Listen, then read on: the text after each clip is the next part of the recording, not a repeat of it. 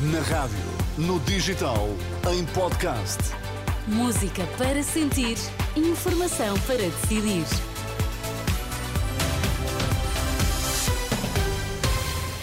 Notícias para ouvir agora na Renascença e são estes os títulos em destaque na edição das duas. Boa noite. Marcelo soube de casos das gêmeas pelo filho, nega qualquer favorecimento e diz ter condições para se manter em funções. O Centro Hospitalar Lisboa Central está sob forte pressão por causa do encerramento das urgências.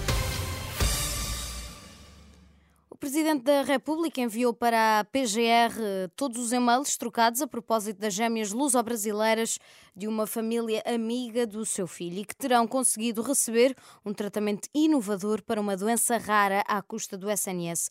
Um mês depois do caso ter sido conhecido, Marcelo veio dizer que já tem respostas concretas para dar. Afinal, recebeu um e-mail do filho de que não se lembrava e garante que não houve qualquer tipo de favorecimento e a prioridade seria sempre para os doentes que vivem em Portugal.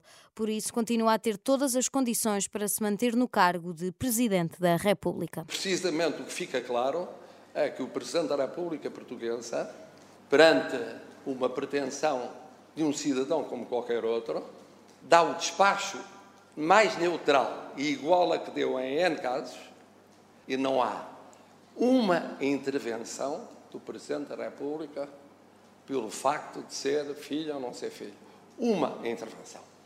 Perguntarão. E depois ter ido para a presidência do Conselho de Ministros? Isso não sei. As explicações dadas por Marcelo Rebelo de Sousa e sobre este mesmo caso, João Paulo Batalha, que receberam da República Renascença, o vice-presidente da Associação Frente Cívica, diz que o caso é grave do ponto de vista ético. Isto é uma situação grave em que o Presidente da República se envolve num caso particular, a pedido do seu próprio filho, para lá do que é normal uh, a Casa Civil da Presidência da República envolver-se.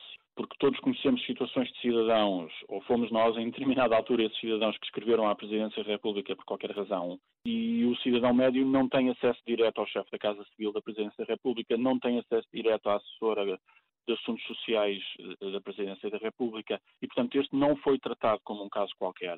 E portanto, no mínimo, Marcelo Rebelo de Sousa permitiu que se criasse a percepção no Ministério da Saúde e no Hospital de Santa Maria de que havia de facto um empenho pessoal do Presidente neste caso. Diz João Paulo Batalha que essa percepção foi suficiente para que se atropelassem procedimentos e regras e se fizessem intervenções clínicas contra o parecer dos próprios médicos e aponta que há questões por esclarecer.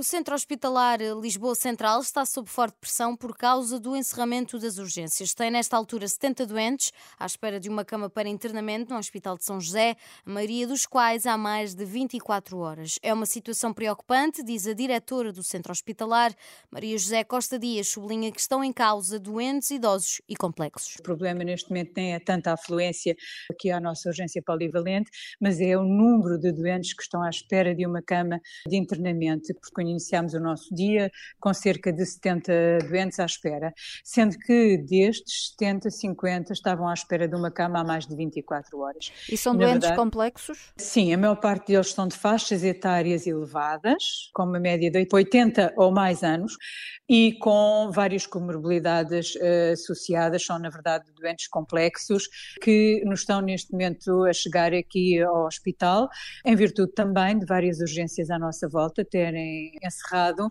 Ouvida pela jornalista Anabela Góes, Maria José Costa Dias adianta que todas as unidades do Centro Hospitalar Lisboa Central estão muito pressionadas. Na Estefânia há dias em que são vistas 300 crianças e a maternidade Alfredo da Costa está a dar resposta a mais 30% de grávidas.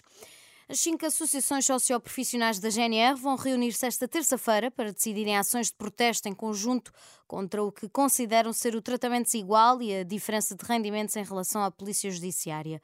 O presidente da Associação Nacional dos Sargentos da Guarda, José Lopes, adiantou à Lusa que na reunião vão estar presentes as cinco associações. José Lopes disse ainda que a reunião tem como objetivo consertar ações de luta em conjunto e que os protestos podem vir a realizar-se em conjunto com a PSP.